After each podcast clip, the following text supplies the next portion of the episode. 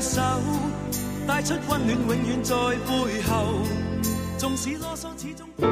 现在是北京时间二十二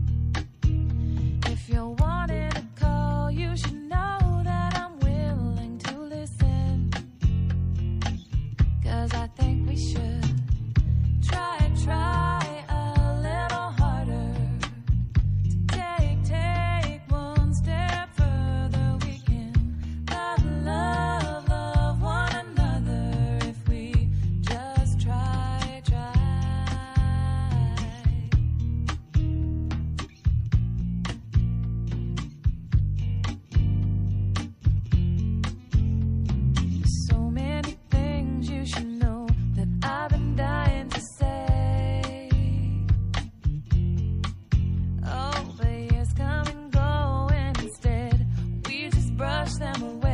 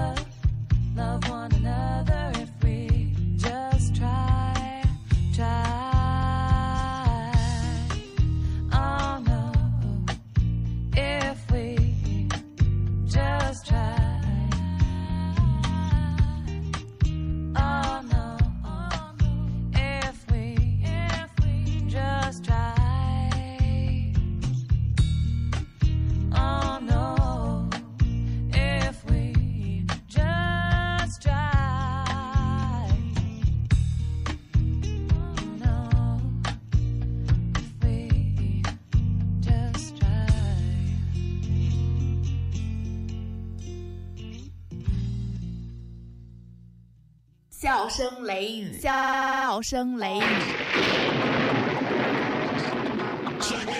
大雷打的那个忒神骗骗的就是美。今晚跟我听小雷，听完过来洗洗肺。明儿个回去再看片，撩狠都是个雷菜，都是个雷菜，都是个雷菜。笑声雷雨，笑声雷雨，笑声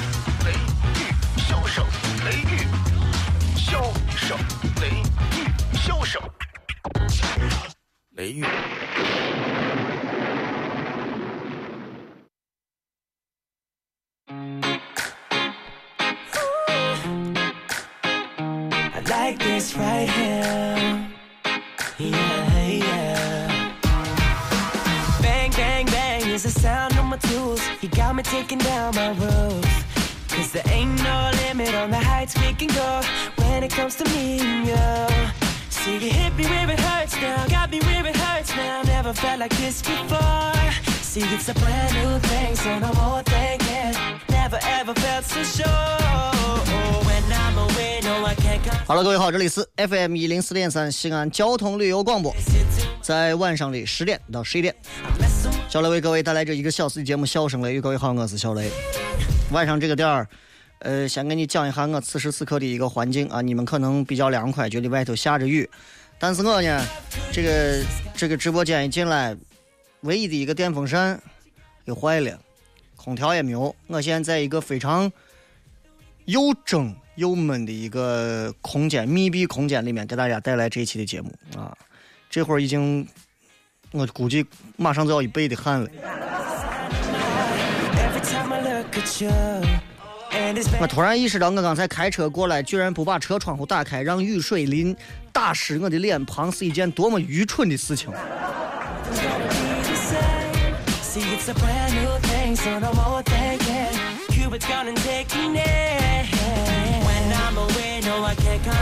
今天九月十号啊这个对于昨天关于老师这样一个话题我觉得我已经在开场的时候讲述了也不少。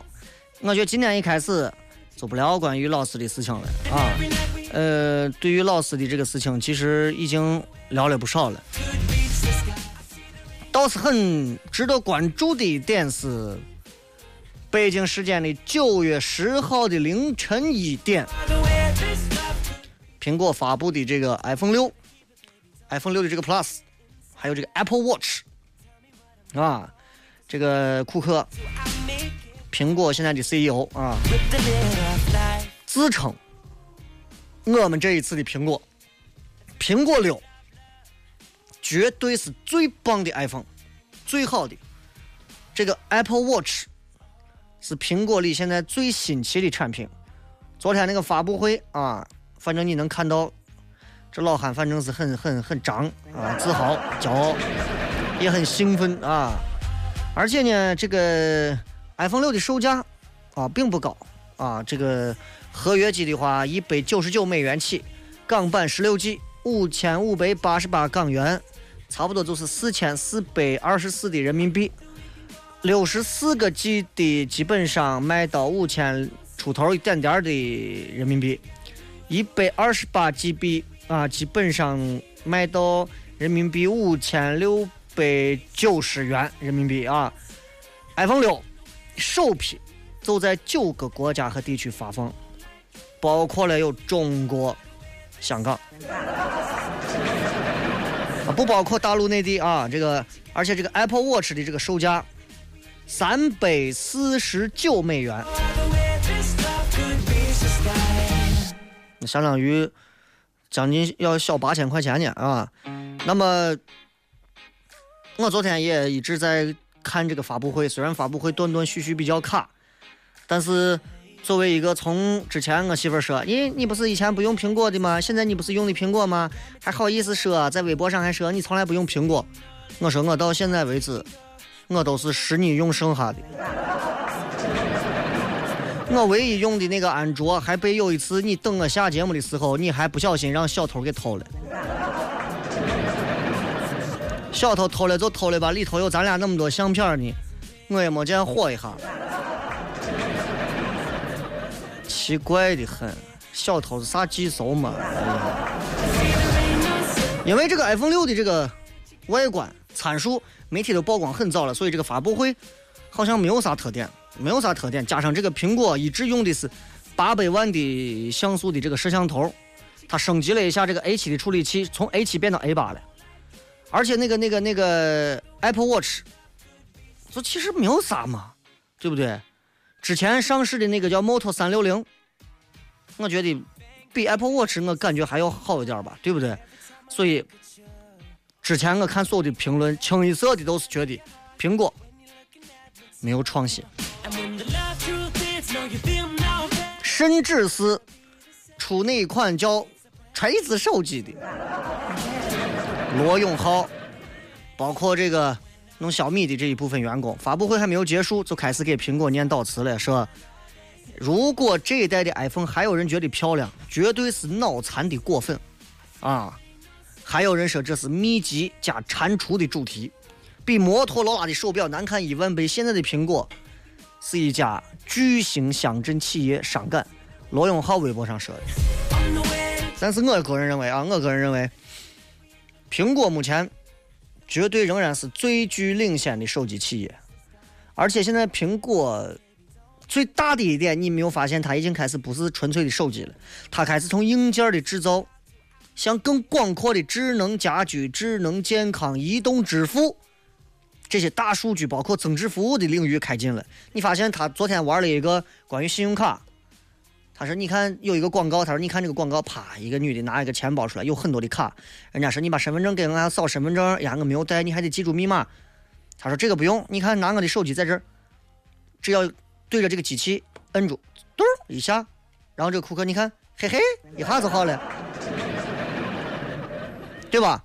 所以苹果现在可以连接一切，这我觉得是苹果公司可能是准备要。”第二次新生，甚至我觉得比创造了这个所谓的苹果手机 iPhone 更加伟大的一步。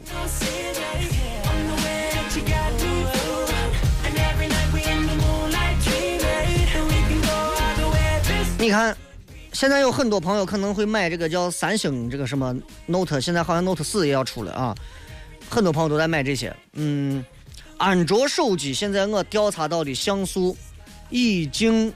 有有的已经升级到了两千万以上，但是苹果手机，包括现在新出的苹果六，仍然还是保持在八百万的像素，但是它仍然它可以支持啥？比比如说快速对焦，而且它昨天展示了从一百二十的这个 FPS 一直或者是到这个二百四十的 FPS 的这个拍摄慢动作的视频，这个是非常讲究的。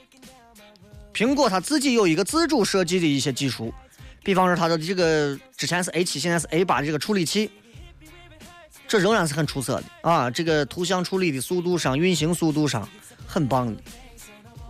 你拿一个国产手机，以你的那个手指头现在操作苹果的习惯，操作一个国产手机，划两下就把国产手机划湿它了。啊，所以这个。做的还是很不错，包括手机里面的陀螺仪、加速感应方面，它就全部是大幅提升，给智能健康也打基础。所以目前为止，可以说任何一家手机企业，谁能够完成从芯片到系统一整套的解决方案，目前为止，啊，硬件软件结合的设计，没有任何人可以超过苹果六。包括现在这个说，你想，你必须硬件软件结合的设计，你才能保证这个产品的更高的性能和最佳的体验。前段时间，罗永浩跟那个刘翔，那叫啥来着？长得像刘翔一样那个王自健，哎，不是，就那俩。你看他们俩都开始，确确实国产手机还是有很多的问题啊。但是我们还是要支持。但是你跟人家正儿八经，你跟苹果比，你跟苹果比。差的太多，你不要指望说，你包括 iPhone 5S，现在很多的手机厂商想要超过 iPhone 5S 都是难，何况 iPhone 六。如今这个年代资讯泛滥，如今这个年代也是一个硬件非常富足的年代，所以做手机的企业首先应该学会如何有效的发挥硬件的性能，明白了吧？这就好像你去吃面，叠一碗面，你的硬件是啥？比方说，你的这个面用的是啥面和的，对不对？甚至说用的是啥水和的，甚至说你的这个面用的啥碗，你用的啥凳子、啥桌子，咋打造的整个的这样一个餐馆这些硬件方面的东西，你不是单纯说是弄个面馆、弄个桌子、弄个碗、弄个筷子、拨个蒜就对了。很多一些小的厂商抄苹果，抄到最后，包括安卓。不比拼参数就没有啥比的了，所以今天前面聊了一段这个，因为我对于科技这个东西，昨天晚上我看完这段东西之后，看完这个之后，我一直非常的兴奋啊！我兴奋是因为，嗯，以我这个年龄来讲，我一直有一个很大的梦想。之前我可能在节目上说，我希望开一家自己的娱乐文化广告公司，我希望能开一家自己的啥啥啥。其实我最想开的是一家科技公司。试想一下，还有啥？能够比科技更能在未来的十年、二十年、五年、三十年影响到每个人的生活？你想一想，手机现在把人都快失弄成啥了？我希望，要是呀，那这是我的梦想，但我估计我这辈子也实现不了。我媳妇昨天看我在那看发布会，问我你觉得他说的咋样？我说他昨天这个发布会的现场，如果拿来演脱口秀，卖票绝对好。于是我决定还是放弃了这个念头。不管怎么说啊，苹果这一次我觉得发布会，大家可以看到它背后的一些东西。这一次的苹果发布会，如果你们还是为了就是看一个苹果 iPhone 六它到底长得啥样子，到底好看不好看，甚至一些屌丝青年，我才不买我啥，我要买蓝宝石镜面的。我觉得多少有点脑残过分啊！哈最重要的这个发布会，我觉得是看苹果这一次它的概念在做一个全新的突破，它尝试连接一切。如果你们想要创业，你们想要有自己的事业上的突破，不妨做一个 iPhone 六开始，给你一个新的启发。不要单纯做一个自己的机子，做一个可以适用任何多方面，把你放到中间，你可以连接到其他任何地方的一个这样的一个产品就对了。所以，就算你是个开面馆的，在你的面馆里头可以了解新闻；就算你是个理头发的，在我理头发这儿，我可以听到音乐，对吧？就算我是个公共厕所，我在公共厕所里头可以上淘宝，对不对？就算我我我这是个泡沫馆儿，我可以在泡沫馆里头订机票，谁说不可以？对不对？所以今这是我今天的一些小小的启发啊，都是一些拙见，前面没有啥笑点，对不起各位啊。稍微休息一下，进段简短的广告之后，我保证后头会比较好玩。我们聊一下跟吃有关的东西，但是不是吃的东西，而是吃连接跟吃有关的那样东西，到底是啥？片花之后马上回来。品名、向雷、成分、包袱、段子加吐槽，性状、很拽很贱很能舔。功能主治、逗乐，用最不装的笑料，让你听了不想睡觉。用法用量，聆听一次一小时，一天一次。哪儿有卖？交通幺零四三，周一到周五晚十点，小声雷雨，咱陕西人自己的脱口秀。晚上十点听交通一零四三。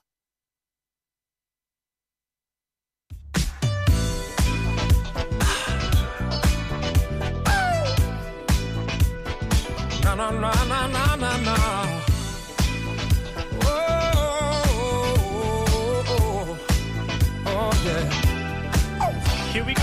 When I'm going through, you seem to know just what to say. Turn it all around and put a smile right on my face. To me, you are a blessing, and I sure appreciate how you change negative to positive and brighten up my day. 欢迎各位收听《笑声雷雨》，各位好，我是小雷。刚才我们聊了一些跟苹果手机相关的一些话题。其实昨天的这个苹果的发布会啊，大多数的平头老百姓关注的是这台手机的价格，如何我能最快时间拿到手机，然后在伙计们面前穷砸事，对吧？但是我觉得这一次发布会更多的是看到了苹果手机它具备了一个连接一切的概念和一个几步走的一个战略。我觉得这是你看完这场发布会最重要的东西，而不是没事在网上去吐个槽，用啥方式能够问男朋友要到 iPhone 六啊？今天我刚从这个凤城一路回来啊，我一块儿有一家吃陕菜的地方，跟一帮朋友在一块吃了个饭。因为下雨，我担心这个堵车，所以六点下完偏贤川，我直接坐地铁赶到北郊。结果没有想到的是，我正儿八经坐到饭桌上的时间，已经是在六点之后的八十分钟以后了。我非常后悔，我为啥没有骑上呃开上自己的车。到了那之后，然后我在路上的时候，我印象非常深刻的就是，我仔细，因为我最近真的现在很少坐地铁，包括这些公共的交通工具，一般都是开车，因为来回都是加单位加单位。然后我就观察了一下所有在地铁里的人，我发现在地铁里面里面的人，和我在饭桌上见到的人是截然不同的两种状态。当然，这两种状态肯定没有啥可比性，但是我今天想说的这个话题，你要听我慢慢来铺垫。首先，地铁里头的人。所有的人，他们目光是非常的游移的，就是没有任何地方可以去落下自己的目光。我关注了一下，人们最多的还是会在地铁里头，第一个低头孤芳自赏的玩手机，第二个抬头看着那个地铁上的一些这个电视上头演的一些花絮镜头，哪怕很无聊，但是人们会一直盯着看。第三个就是有漂亮妹子。啊，这让我直接观察到了一下，就是现在人在啥样的情况下注意力还是相对集中的，在缺少的情况下是非常集中的。资源越少，东西越少，反而越重要，就是这个道理。你看你在地铁里头要啥没啥，不知道干啥，这一段过程当中，可能你从五一街你要坐到北门，你要坐到。是图书馆，你需要很长时间，二十到三十分钟，你咋办？没有事儿干，手机玩一玩也没有意思了。抬头看别人吧，也不想盯着陌生人的脸，盯谁也没有啥好盯的，电视机也没有啥好看的。如果这个时候能够有一个非常吸引人的东西陪伴人们度过这段旅程，那这个东西将会在人的脑海当中有非常深刻的印象。这就是一种联系。我现在很很喜欢琢磨这个联系的东西。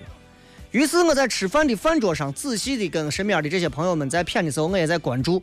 我发现人，不管在玩喝酒呀，还是吃饭，最多的一个联系，你知道啥？筷子。所以今天我们聊聊筷子。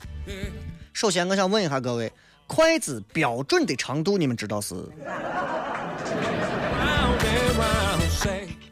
七寸六分，七寸长，另外还有六分啊。这么一个长度，代表啥？人的七情六欲。当然，这个话说起来听着有点扯啊。但是有人是这么解释的，就说筷子的七寸六分，代表人的七情六欲，表示跟动物有本质的不同。那么有些人很羡慕西方人用刀叉吃饭，咱这有很多就是跑到必胜客里头弄个披萨。硬拿个刀在玩切，第一我刀又不利，第二把我盘子拿我叉子刀划的嘎吱嘎吱响的我挠的难受。俺伙计在玩擦，然后我认得那女娃一会儿在那擦擦我披萨，我说哎，拿手拿起来吃不就完了吗？对吧？很多东方人觉得人家拿刀叉好像非常的有品味的感觉，但是学了之后就是偶尔用一用，所以。你想在日常生活当中，如果经常餐餐用刀叉的中国人，想必我觉得这是奇葩。今天这顿我要用叉子吃饭，我要用刀叉吃饭。小时候我也干过这事情，崇洋媚外嘛。我觉得，嗯，我我我我我应该拿拿叉子，拿刀叉。呃，问我问我爷我奶奶奶，咱们今天晚上吃啥呀？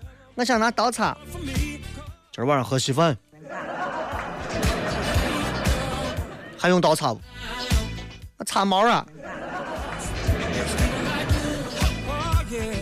刀叉必定是在冶金术成熟之后才有的用具。那冶金术十五世纪左右发明，最后广泛的应用到了日常生活当中各个地方。西方人其实，在刀叉之前，人家是用手吃的。所以相比之下，筷子的文明程度显然是非常的长，对吧？这个一算就能算过来这个账。关键是筷子是两根，但是人们称呼它从来都是给咱拿上一双筷子，从来没有一个人跑去到面馆，服务员给咱拿上两根筷子。如果说拿一双筷子，给拿双筷子，给拿上四双筷子。按人头算筷子，这是对的。如果你说给咱拿上十二只筷子，老外，你看为啥？为啥明明是两根筷子要叫一双？这里面包含的学问大了。首先，它有太极和阴阳的理念。太极是啥？太极就是一。阴阳是啥？阴阳是二。一就是二，二就是一，一中含二，合二为一。中国人的哲学，外国人不懂。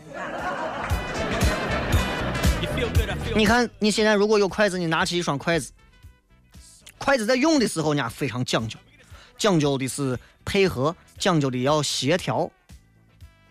两根筷子，一根动，一根基本不动，才能夹得稳。两根都动或者两根都不动，你是根本夹不住的。这就是中国的阴阳原理，当然也有西方力学的这个杠杆原理在里头。你琢磨一下。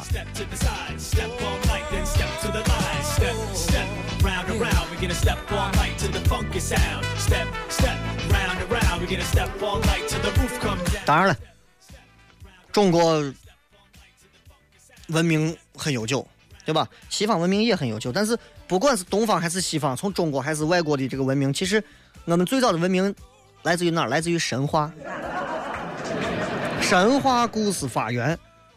西方后来人和神分家了，做事情靠科学，做人是靠宗教。发现了没有？你看他做苹果手机的时候，他绝对是靠的是科学技术。但是你问这个叫苹果 CEO 的这个库克，你问他有没有信仰？他做人有啥信仰啊？他可能会说啊，主是赐予我啥啥啥。他可能会有自己的信仰，他靠的是宗教啊。咱中国没有，咱这没有，咱咱不像外国人分，咱啥都合到一起。哎。八仙、何仙姑、铁拐李、吕洞宾，包括孙悟空、猪八戒，这些都是神仙吧？哎呀，都是人，发现没有？就是茫茫人海里的人，然后突然有一天，嘣儿，人家都成神仙了。这是啥？这是我们的理想、现实、灵魂、肉体合二为一。每个人都有一天想成为一个神仙，为啥要不停的要混的越来越好？为啥我们出去消费要选择那些把我们当大爷的？这是一种智慧啊！所以你看，中国人从小到大不需要到专门地方去清洗灵魂，不用，我们不用啊！我们有那么多的神话故事，我们有那么多可以讲述的一些文明故故事，我们何必还要去找个人？从小我们就有长辈给我们讲如何做人，如何做事，而且只知道这你必须把人做成好人，你才能做成好事，这两者也是不能分的。咱现在你看，很多人餐桌上吃饭，每天握个筷子，端着酒杯，夹着烟，指指点点。而且我最训、最受不了的就是，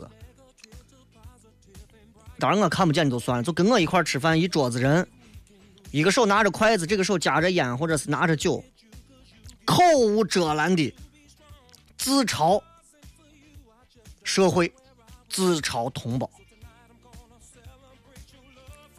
我不知道你们有没有碰见过这样的，就经常，来，我跟你说，中国人现在真的是提不上串儿，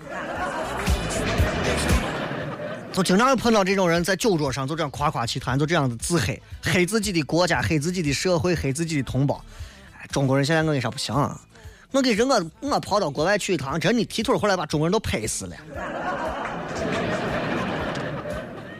说国外如何如何如何，你知道我到国外。兄弟到国外去，啊，往那一下去，人家马上啪，先生你好，你需要啥？咱国内你看有这种，我的天！哎呀，所以我跟你说，我根本就觉得咱这都弄不成，我要弄我就移民呀。他觉得这种东西很幽默，他觉得他把国外的经历拿回来给所有人在餐桌上卖弄是一种谦虚，是一种境界。其实这是一种无知。但是你要明白，无知才能无畏嘛。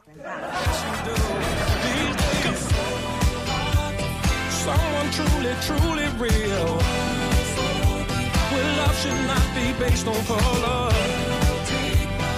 筷子这个东西挺好玩的，对吧？呃，作为中国的老祖宗留下来的东西，我觉得我们中国人还是抓住了一些。我们常说我们文化缺失，文化缺失，可是我们仍然还是抓住了不少的东西，比方说筷子，比方说一双筷子。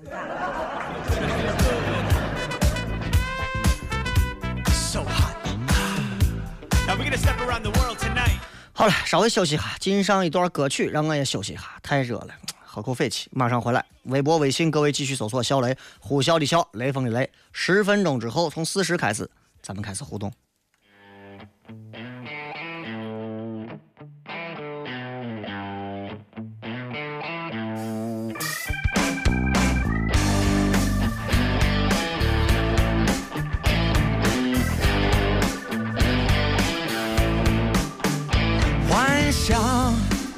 这城市喧哗的街变成无人美丽的海岸。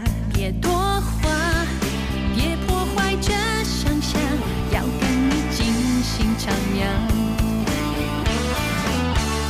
幻想眼花缭乱的霓虹变成干净无瑕的星光。闭上眼，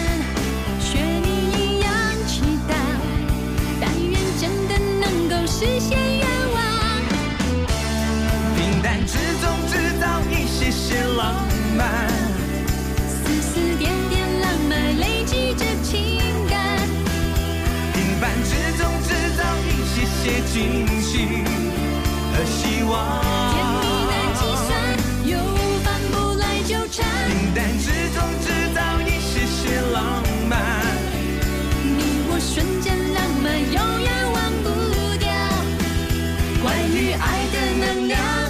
怎样都用不完，多奇妙。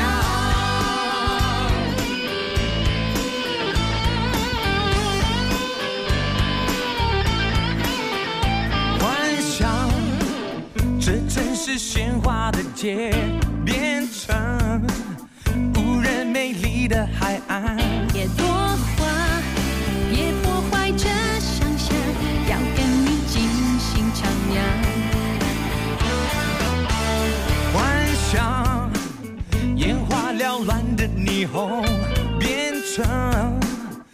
净无暇的星光。闭上眼，学你一样祈祷，但愿真的能够实现愿望。平淡之中制造一些些浪漫，丝丝点点浪漫累积着情感，平凡之中制造一些些惊喜和希望。平淡之中制造一些些浪漫，你我瞬间浪漫，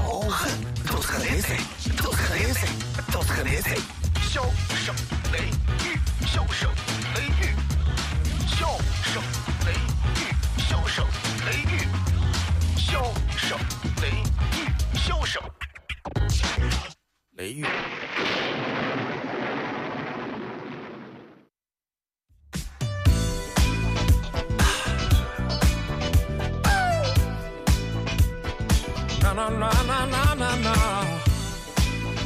Oh, oh, oh, oh, yeah. Oh, here we go. When I'm going through, you seem to know just what to say. To turn it all around and put a smile right on my face. To me, you are a blessing, and I 欢迎各位继续回来，笑声雷雨。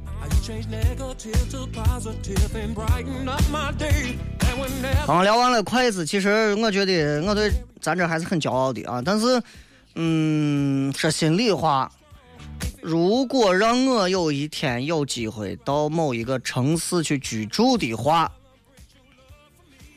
全世界所有的城市让我居住的话，我不会选择很远，我会选择就近的一个城市。如果让我在那个地方住上一年，我会选择住在迪拜。迪拜，小城市，去过的人应该知道小城市。机场，开车到市中心十五分钟。人口呢，二百五十万，本地人连百分之十五都没有。迪拜呢，大城市，因为这块有非常多让人震惊到害怕的全球之最。比方说，它有最高的楼迪拜塔，嗯，那个叫那个叫啥？反正说是从抽水马桶顶楼的水从地底下抽上去一次就要花掉多少钱？最奢华的酒店、最大的购物中心之外，你们可能光觉得那个地方到处都该是土豪，而且很多中国人会觉得以去过一次迪拜，把自己镀一层土豪的金身为荣。我告诉你，迪拜最鲜为人知的这个最是啥？是它拥有全世界最优秀、最丰厚、最肥沃的社会福利。我告诉你，等我给你讲完啥社会啥叫社会福利之后，你会毁三观的，真的，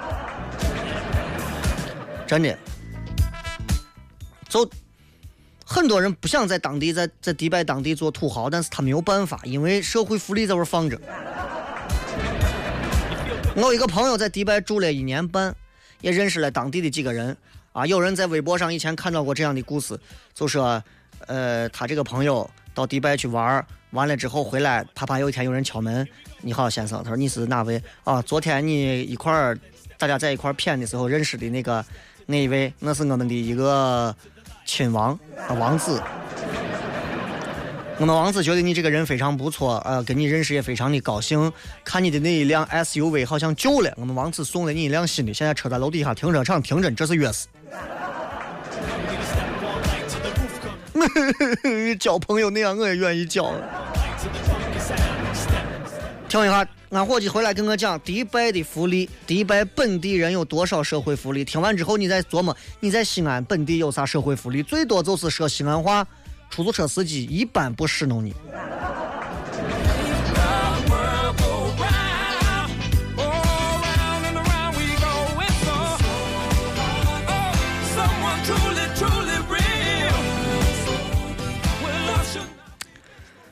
所以，咱们接下来就我简单给大家聊一下啊，就很多朋友都听说过迪拜，迪拜，迪拜，很多人可能没去过。我估计我我我我也很想去，但是我也没去过。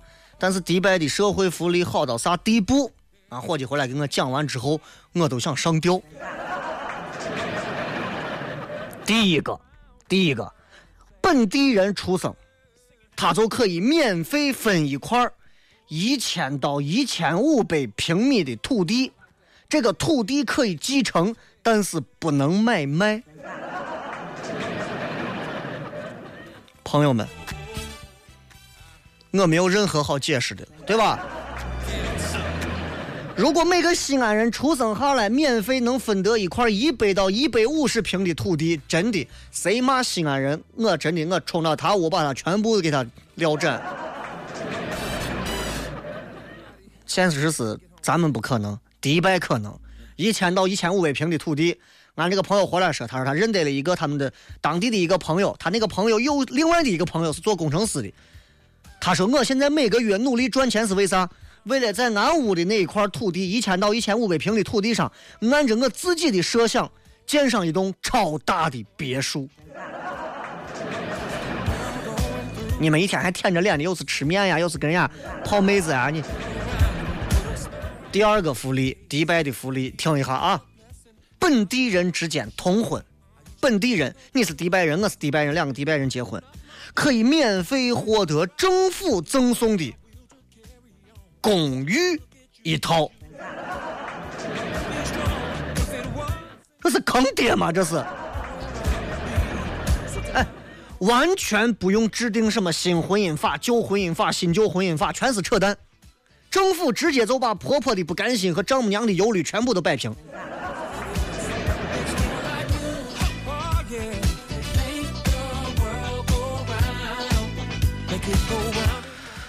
但是你看人家政府为了控制人口还有移民，他不鼓励本地人跟外地人通婚，特别是在政府部门工作的本地人，你一旦跟外国人通婚了，很多这个福利，包括这条福利都消失。但是，但是，俺这个朋友的这个朋友，啊，就是个特例，爱情力量很伟大，他这个朋友克服了文化。家族包括国家的重重反对，最后跟他的一个 韩国女朋友结婚了。结婚之后，这伙计在迪拜这是弄啥的？国防部工作。最后，他虽然享受不到那些东西，但是他最后来阿联酋航空做了一个空乘。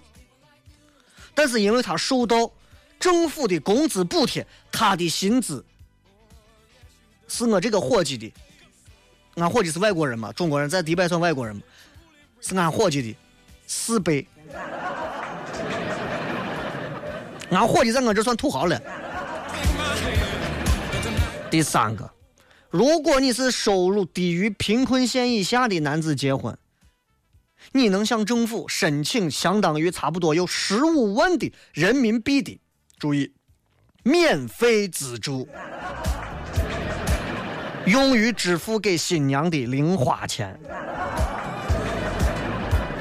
咱们娶个媳妇儿，额外还要给新娘三十块、三十万块钱的人民币吧？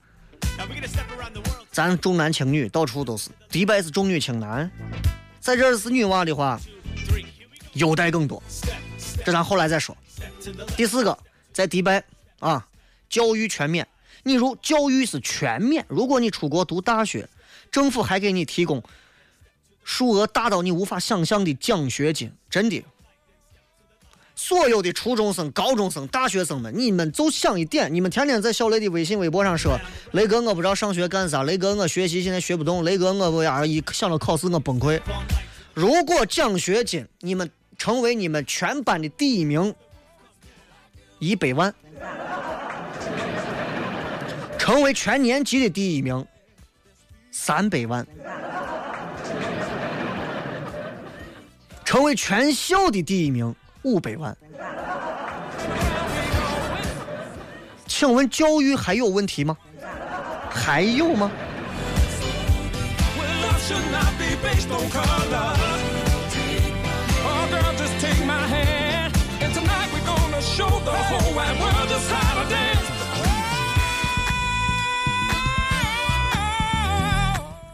第五个，迪拜的医疗费全免。更让人想不到的是，如果迪拜的医生觉得，哎呀，你得这个病必须到海外治疗，政府还会报销你去海外治疗产生的费用，包括陪同家人的机票和酒店费。我不想继续再说下去了。第六个，水费电费全免，室内座机电话免费。当一切都是免费的时候，其实人们往往是不在乎的。你要知道，在中东地区，啥是最贵的？不是油，是水。这里竟然他是按户收水费的，就是不不管你你你你你有用了多少水，每户你只交纳八十五块钱人民币都可以。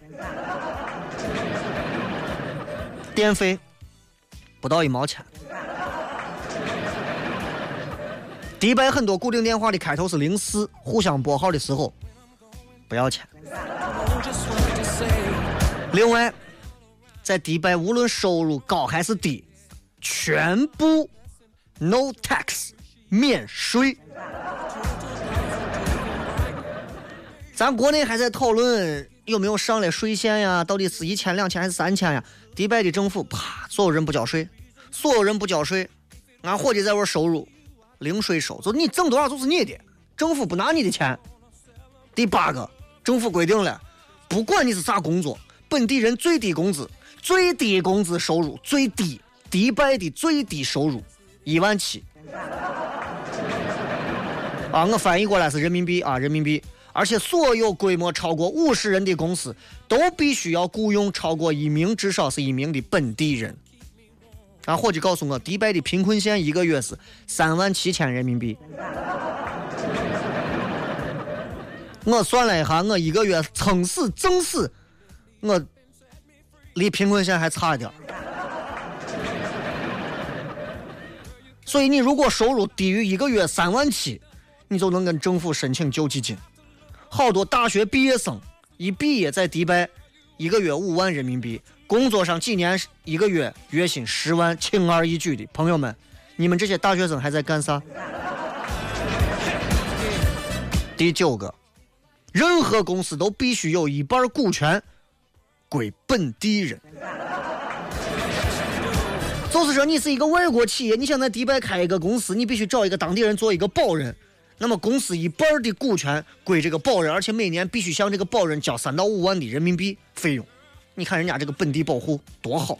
第十，政府的很多的公共设施的收入，比方说停车费、过路费啊这些收入，一部分当中收入的一部分，每年会作为分红分给本地人。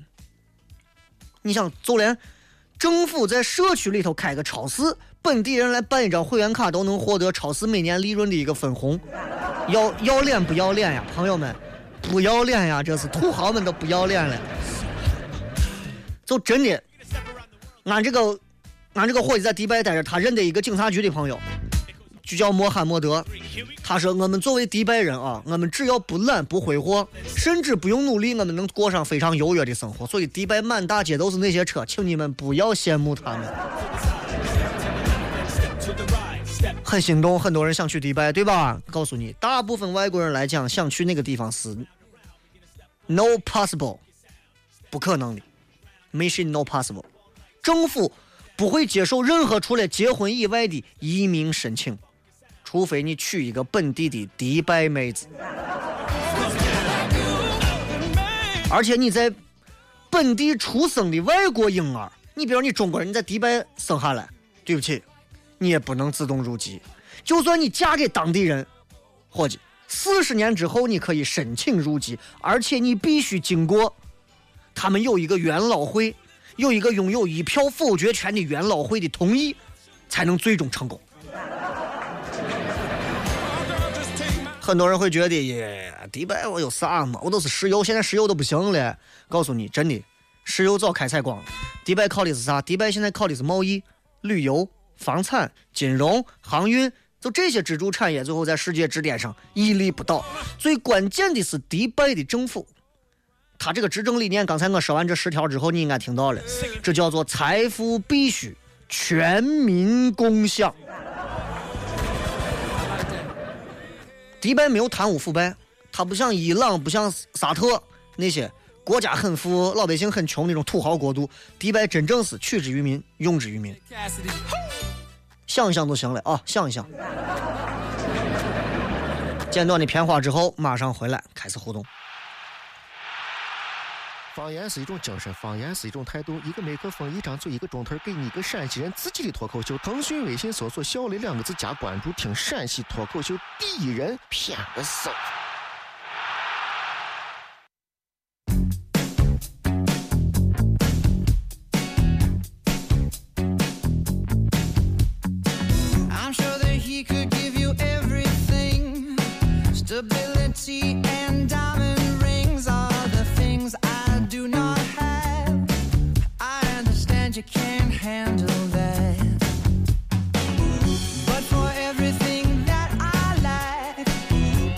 欢迎各位继续回来，笑声雷雨，各位好，我是小雷。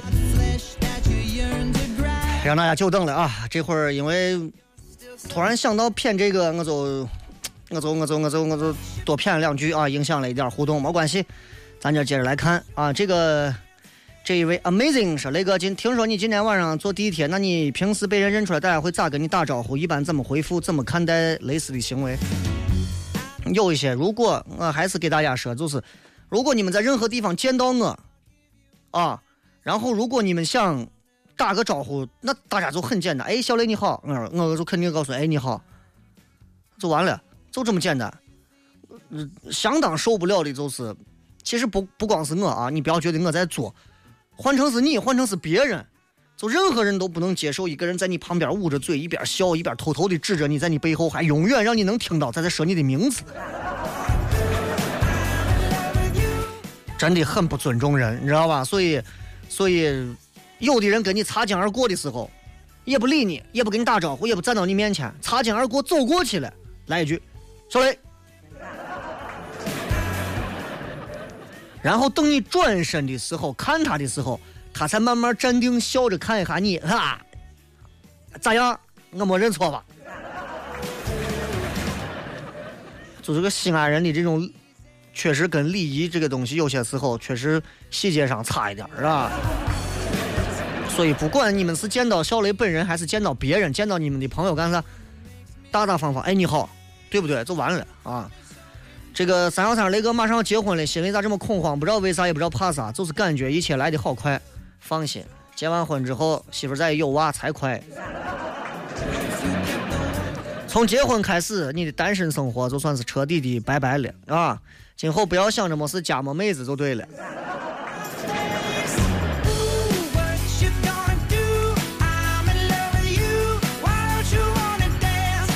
带你不包说雷哥，你的思维怎么这么敏捷，脑子永远反应那么快？能不能教一教我你是怎么练成的？希望你不吝赐教。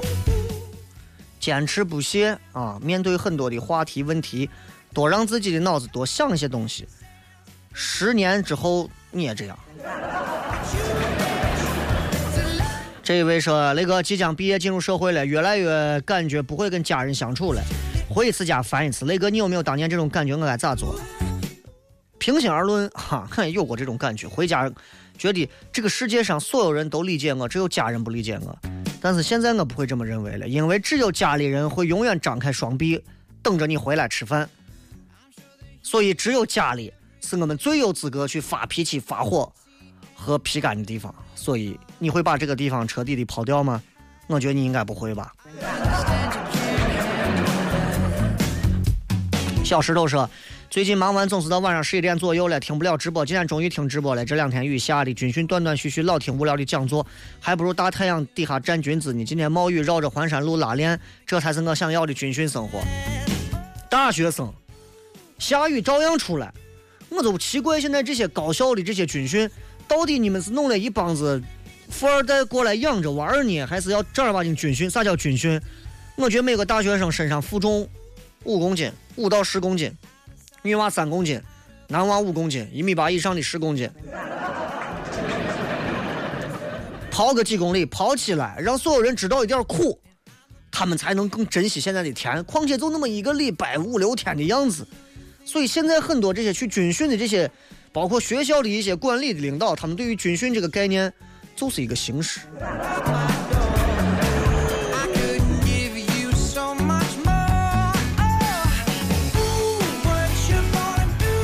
鲁小鲁说：“那个本人学医的妹子，明天早上的实验课，心前区导联。哎呀，你能懂不？能吗？这个心脏，因为它是有好几个房间的嘛。新前区的导联，就是说你把你的心，我管你那么多，弄啥？你自己好好啊。只要解剖的时候，不要碰见老同学就行。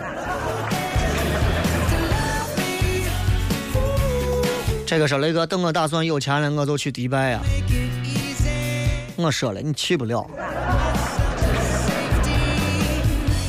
这个杨玲说，他雷搜，前天等出租车半个小时没有等到，过来个摩的，我问多少钱，他说你给三十。我一听说几站路要三十，白白说你走吧，现在摩的太黑了。顺便提醒，的哥的姐，这二年出租不好跑，还是跑摩的吧。不堵车不罚款，节能环保挣钱多。西安有这么一票人靠天吃饭，挣黑心钱啊！下雨这几天，小蹦蹦、摩的、电动车疯狂的胡要钱啊！过年过节我几天，洗车行疯狂的不知廉耻的胡提价、胡要钱，这些东西我们管不着。出租车绝大多数按照按照自己一个正常的行为规范去营运，仍然有一些皮干的。下雨天挑客拉客，我亲眼见到过某陕 A 油挤挤挤挤的，我都不说了，我都站他旁边看了半天。出租车司机空车，一个女的弯着腰，后面拿着行李，说我这就 行李也不多，就这么一点你把咱拉一下。当然我说他说的可能有点外地话啊，呃，有点像是江西那边感觉。然后男的他点根烟，扎根烟，抽着烟。连这个女的看都不看，然后说：“我跟你说去不成，我给你等我啥呢？你这东西还多的跟啥呀？”其实都在挑客啊！这种现象，嗯，有人让我让我通过这个广播说是你把我一个一个的都呼吁一下，没有用啊！自觉的人不用任何人呼吁，不自觉的人你呼吁他，他还想呼死你。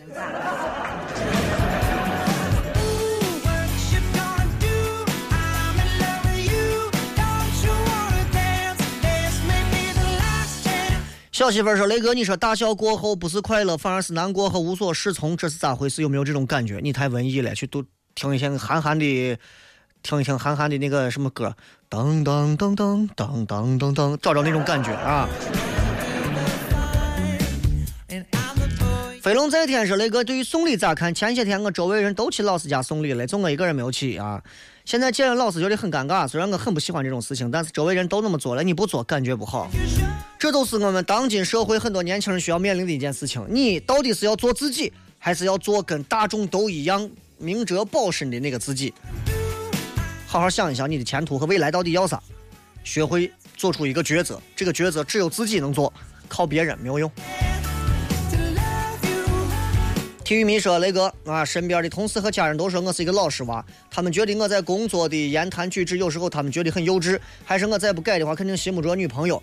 我只是按照我的方式做好我自己。哥，你说这，哎，按永远一个人按照自己的方式是没有错的，但是一个人永远是闷头不听取他人意见的，单纯按照自己的方式可能会很麻烦。有人说你把自己稍微捯饬一下，学着谈吐多一些，你觉得我现在这个样子挺好的呀？”人最怕听到，我觉得我现在挺好的呀，因为没有任何一个人有义务去给你指点江山，别人能给你指点，其实是在帮你。多听一听，永远不会亏的你。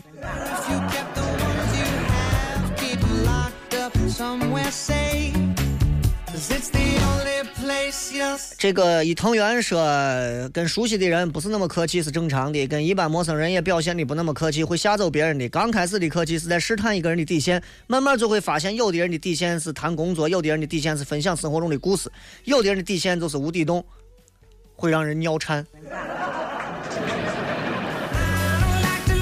今天发的这个微博啊，很多时候客气不是用来表达修养和礼貌的，而是用来制造距离的。其实就是这个样子。很多时候，你看我跟我跟很多人客气，是因为真的我跟很多人是有距离的。好好好，谢谢谢谢。哎呦，客气了客气，再见再见。哦，拜拜拜拜拜拜。其实就是因为我们之间是有距离的。因为如果真正一个了解我的人，是受不了我的。所以所以我就是一个这样的人啊。所以提醒大家，真的。有些时候，除非你真的不想跟这个人有任何的一些距离拉近可言，那么，请你对任何人都可以多放开一点。